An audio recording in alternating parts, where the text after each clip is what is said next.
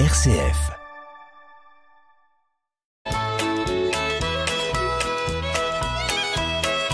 Bonjour à tous, bienvenue dans notre émission Le patrimoine en question. Bonjour Marie-Laure. Bonjour Hubert. Alors Marie-Laure, c'est Marie-Laure Aucourt euh, qui est responsable d'une équipe juridique chez CDER et qui est en charge en particulier de toutes les questions relatives aux successions et aux transmissions de biens et d'une façon plus générale à tout ce qui concerne le droit rural. Donc Marie-Laure, très heureux de vous retrouver après cette période de vacances. Nous, on fait une rentrée un petit peu décalée.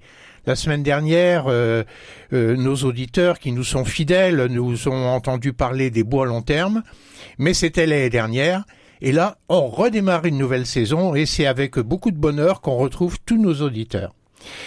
Donc, dans cette émission du patrimoine en question, qui est diffusée le lundi à 11h45, et encore à 19h45 pour la même édition, c'est une rediffusion le soir à 19h45 et encore une rediffusion à 17h15. Donc Marie-Laure, nos auditeurs ont trois fois l'occasion de nous entendre sur la radio, mais ils peuvent aussi nous entendre en podcast. tout à fait. Pour ça, il suffit d'aller sur le site internet rcf.fr et là, vous avez la possibilité de réécouter toutes les émissions passées et c'est fantastique parce qu'on prend le temps de le réécouter parce que quelquefois, même si on le veut pas, c'est un peu compliqué. C'est technique Mm. et on a besoin de réentendre quelquefois plusieurs fois ce qui a été dit pour être sûr de l'avoir bien compris. Donc, euh, chers auditeurs, interrogez-nous. Nous avons besoin de vos questions pour pouvoir faire ces émissions. Et ces questions, vous pouvez nous les poser sur une adresse mail qui est le patrimoine en question tout attaché. C'est tout simple, le patrimoine en question avec un S à question, point, chalon, arrobase, rcf.fr. Et on se fera un plaisir avec Marie-Laure de répondre à vos questions dans dix minutes à peu près, Mhm. hein, à chaque fois. Donc ça ne nécessite pas beaucoup d'attention et ça permet d'avoir des réponses aux questions de la vie quotidienne. Alors, pour cette reprise, nous avons une première question, Marie-Laure. Mhm. Elle concerne euh, les sociétés immobilières. D'accord. Voilà. Alors, la question c'est celle-ci. On parle beaucoup des SCI, Sociétés civiles immobilières, comme une panacée quand on achète un immeuble. Avec mon épouse, on envisage d'acheter un appartement à Reims qui pourra servir à loger nos enfants quand ils seront étudiants. Nous avons trois enfants et deux sont encore mineurs. D'accord. Quels sont les avantages de la SCI Y a-t-il des inconvénients? Et quelles précautions faut-il prendre si on, on décide d'en constituer une? Mhm. Voilà, c'est un sujet un peu général Un peu qui nécessite de repartir sur les bases, je pense. Oui, tout à fait.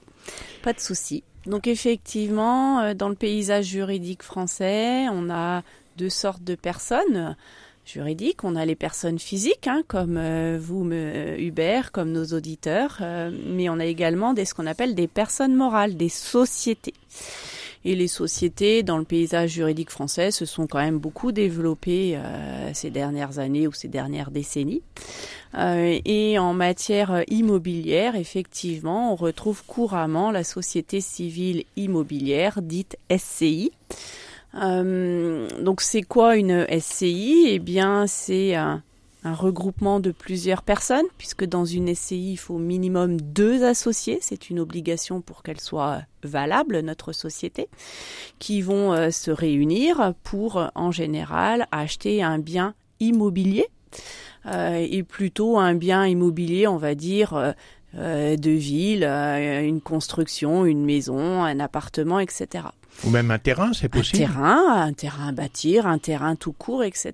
Toutes sortes de biens immobiliers. Alors on peut reprendre un petit peu, vous l'avez dit, deux personnes. Moi j'ai entendu parler euh, au cours des années euh, de fin de ma carrière et ré- récente des sociétés unipersonnelles. Oui. Est-ce qu'une SCI peut être unipersonnelle? Non, non, pas la SCI. En tout cas, elle peut pas être créée euh, à l'initiale par un seul associé. Elle serait nulle Par contre, effectivement, en France, il y a des, des sociétés, des types de sociétés qui admettent euh, l'unipersonnalité. On va retrouver la SARL, euh, donc société à responsabilité limitée, mais c'est souvent une société qui est là pour euh, faire une activité commerciale, artisanale, Donc là, ce n'est pas le cas. Non, c'est une activité la professionnelle. SCI, c'est fait pour acheter un bien immobilier. Tout à fait. Et On donc, peut la faire entre époux On peut la faire entre époux, on peut la faire entre concubins, entre partenaires de Pax, entre parents et enfants, etc.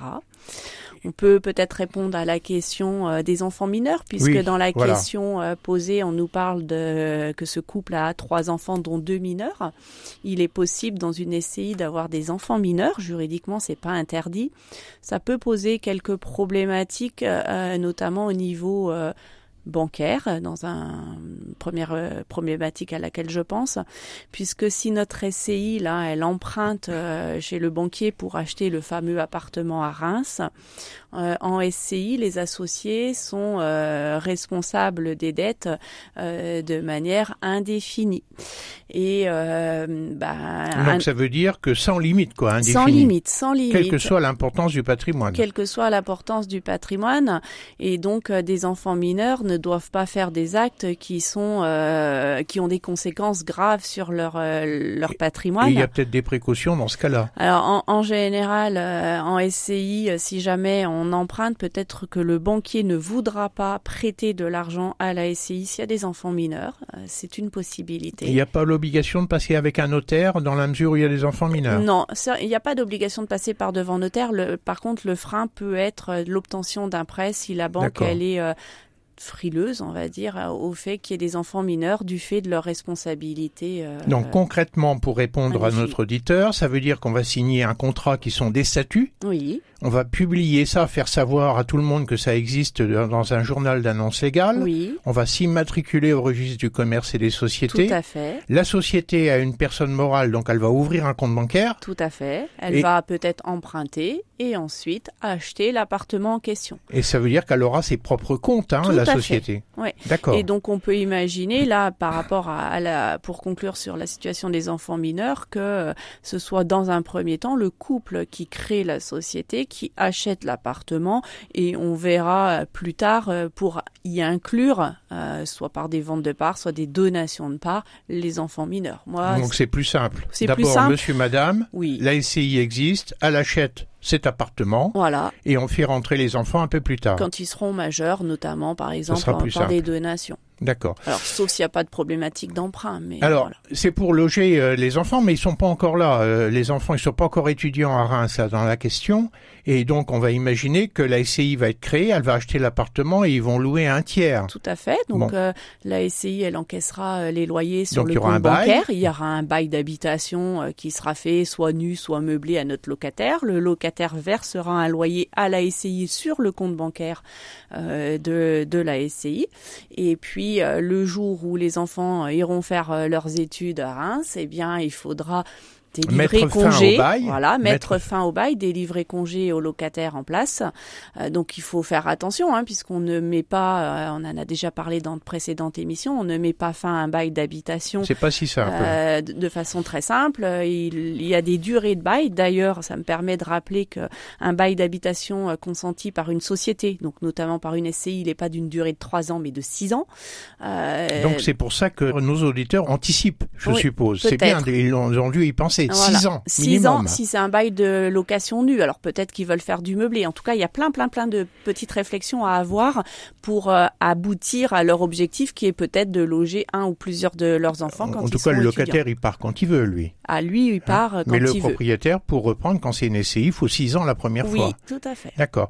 Alors c'est intéressant parce que euh, on imagine qu'on est au bout des six ans, les enfants sont étudiants, ils occupent l'appartement. Est-ce qu'il y a obligatoirement un loyer avec les enfants Alors tout dépendra du régime fiscal de la SCI. Si la SCI elle est soumise à l'impôt sur le revenu euh, et que on ne cherche pas à déduire euh, des dépenses d'entretien, d'amélioration euh, sur le fameux logement, il n'y a pas d'obligation de faire verser un loyer aux enfants. Euh, parce Même si c'est une SCI. Même c'est si le c'est cas SCI. quand on est propriétaire direct, un loyer à ses enfants, c'est pas obligatoire. Mais pour une SCI entre parents, pour les enfants, on peut aussi ne pas mettre de loyer. Si la société est soumise à l'impôt sur le revenu et si elle n'a pas, notamment avec la période là du locataire, euh, déduit euh, de ses revenus fonciers, parce qu'on va être en revenus fonciers, euh, des, des, intérêts d'emprunt, des charges d'entretien, etc. Donc, Alors c'est intéressant parce que vous avez l'air de dire qu'il y a plusieurs régimes fiscaux possibles.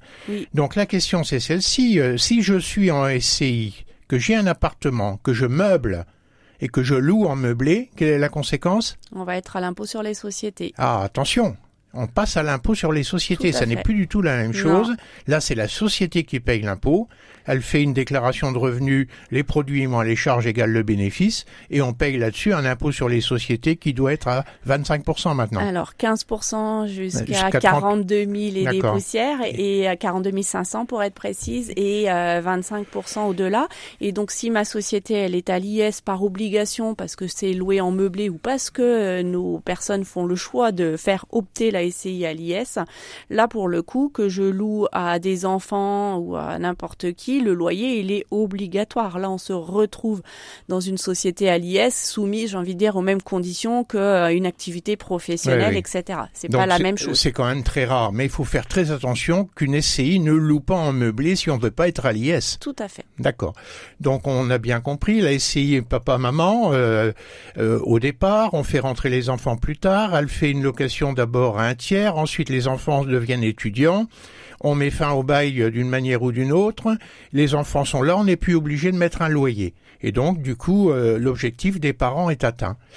Donc, on s'aperçoit déjà, là, Marie-Laure, qu'en synthèse, euh, il y a quand même euh, des précautions à prendre. Hein. Il y a des précautions à prendre, notamment l'association d'enfants mineurs, ça n'est pas trop recommandé au départ. Non. Hein. Alors, j'ai parlé des conséquences vis-à-vis de la banque, mais ça peut être aussi euh, malheureusement des conséquences plus juridiques.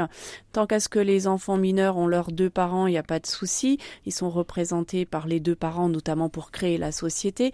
Par contre, en cas de divorce ou en cas de décès, euh, on peut avoir l'intervention aussi du juge des tutelles qui va intervenir pour valider des décisions graves prises par la SCI. Donc, ça alourdit à ce moment-là la gestion de la SCI. il faut pas... Après, des fois, on n'a pas le choix cas de décès, on se retrouve avec des enfants mineurs. C'est pas interdit, mais c'est plus lourd à gérer. Bien sûr. Donc euh, il y a quand même des précautions à prendre. Renseignez-vous avant de vous lancer dans l'aventure de la SCI, parce qu'on n'a pas eu le temps de tout traiter, mais il y a aussi quelquefois des inconvénients qu'on n'imagine pas à l'instant.